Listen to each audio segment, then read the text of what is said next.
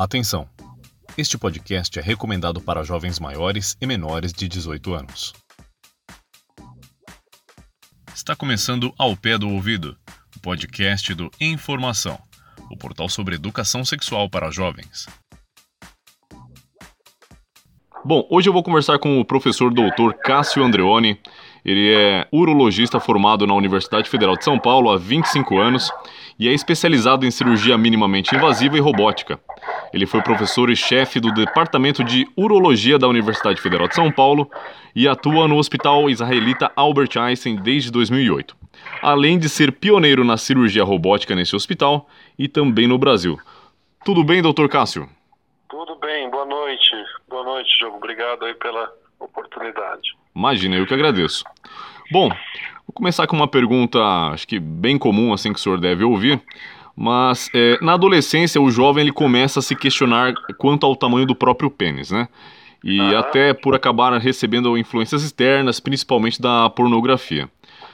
Então, a pergunta direta, assim, né? Qual é o tamanho normal do pênis? Para a gente tranquilizar o, o, jovem, o adolescente que está nos ouvindo.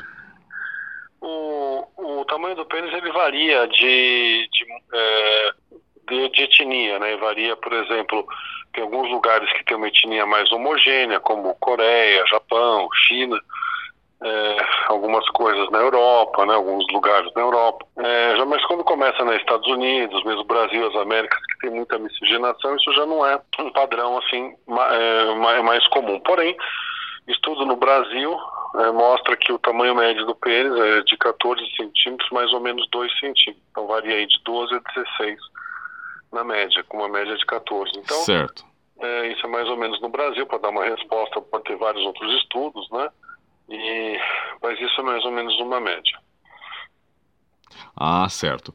Bom, e é, é comum também um jovem se perguntar ali, analisando o próprio pênis, ele olhando e fazendo uma observação, é, os testículos de tamanhos diferentes, ou um mais alto ou um mais baixo, isso é normal? É normal. Os testículos eles podem variar, eles na verdade podem não, eles normalmente é, quase nunca são iguais, né? E eles quase sempre estão em posições um pouco um, um pouco mais alto que o outro, de forma que é esperado que o normal é que a parte mais inferior de um, né, do que está mais alto, não ultrapasse a metade do testículo do outro mais baixo. Né? Não sei se deu para entender. Você pega mais ou menos o testículo mais baixo, pega mais ou menos a metade, o, o outro testículo que está mais alto não pode estar, tá, a, par, é, a, parte mais inferior dele não pode estar tá, né, acima da metade do outro. Então, mais ou menos esse é um, é um padrão. E o tamanho do testículo, ele varia. No entanto, se for uma variação muito grande, mais de 20%, de uma diferença de um para o outro, é, pode indicar, às vezes, um problema. É claro que é, existe mais ou menos um padrão normal, que é mais ou menos 15 a 20 centímetros cúbicos o, o volume do testículo, e numa média, e se o outro for muito menor, ele pode indicar algum problema mesmo, e é um sinal é, para procurar eventualmente o médico, que pode ter um lado que tem varicocele, que são veias dilatadas, tipo varizes no testículo. Sim. Isso pode ser um, é uma das causas mais comuns que pode estar relacionado à infertilidade no futuro. Portanto, é importante que o jovem se percebe ou acha que os testículos são pequenos, né, que procure um especialista. Certo, mas via de regra isso acaba sendo normal, assim, a diferença de tamanho. É, uns 20% de, de tamanho de variação de tamanho de um para o outro é normal. Bom, é, em relação à masturbação, né? Então nessa idade, na, principalmente no começo da puberdade, né, os hormônios estão à flor da pele, ali o, o jovem está se descobrindo, está descobrindo o próprio corpo. No caso da masturbação, quando ela se torna de certa maneira mais frequente, esse excesso ele causa algum mal? Ele pode trazer algum, algum risco à saúde do, do, do adolescente? É, é, o, a masturbação ela é comum, né? Ela é normal. É, isso é uma coisa individual. É, tem questões, pessoas que colocam questões aí é, de família. Tem gente que é, não, não gosta e tem gente que orienta a não fazer, mas isso é uma coisa quase muito difícil de, de ser é, inibida, porque é natural né? Eu gosto dessa palavra natural porque ela é, não tem né, nenhuma outra conotação, preconceito ou nenhuma outra informação. É natural que o adolescente, né, é, como você mesmo disse, nessa explosão de hormônios, tenha uma excitabilidade muito grande. E é importante porque, como você também disse, é um, é um descobrimento. Então, é importante que ele tenha a noção do orgasmo, do, do, do desse ato sexual, né, e, de, e de, de como é o líquido do esperma, de, inclusive isso pode até aparecer, né, alguns sinais como dor ou como alterações no, no que podem levar até descobrimento de problemas, né, se a pessoa tem alguma questão.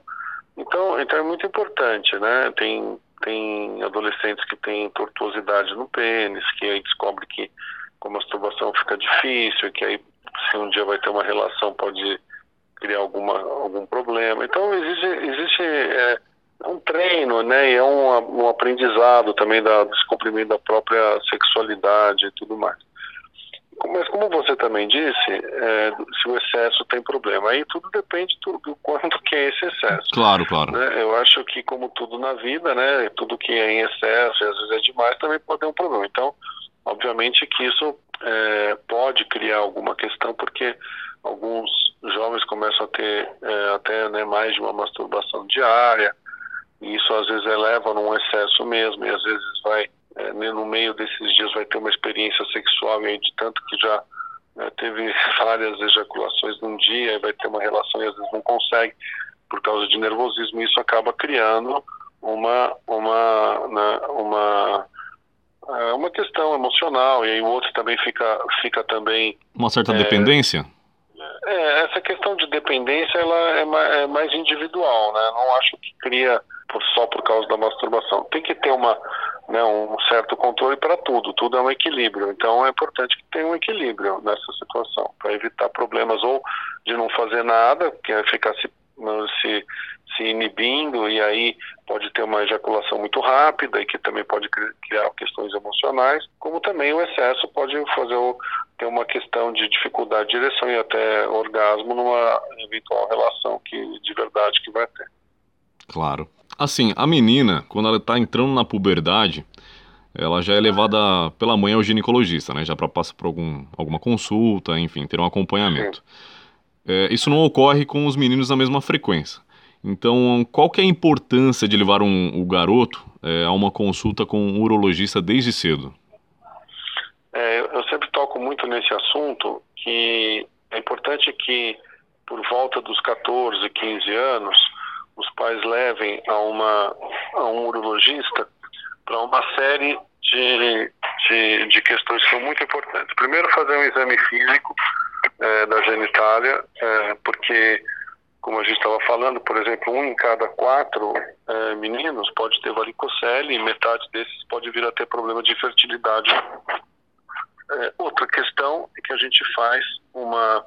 A gente dá orientações, né, tanto do ponto de vista é, sexual, isso tudo que a gente está conversando, né, o, outra questão muito comum é fimose, né, a pessoa tem um, um prepúcio é, é, um pouco mais é, fechado ou em excesso, então a gente orienta um, uma higienização especial, né?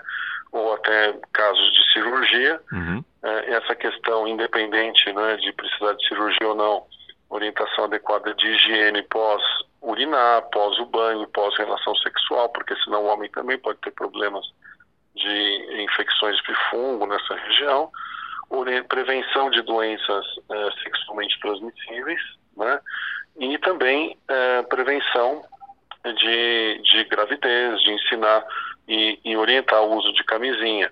Todas essas questões são importantes que vá num especialista, porque é, o adolescente né, do sexo masculino, ele, diferente da, das meninas, das mulheres, eles, eles não conversam sobre esse assunto e quase todos já nasceram sabendo, assim, né, por, na cabeça deles existe medo de perguntar e realmente os meninos não têm abertura para conversar sobre esse assunto abertamente. Tem um certo receio.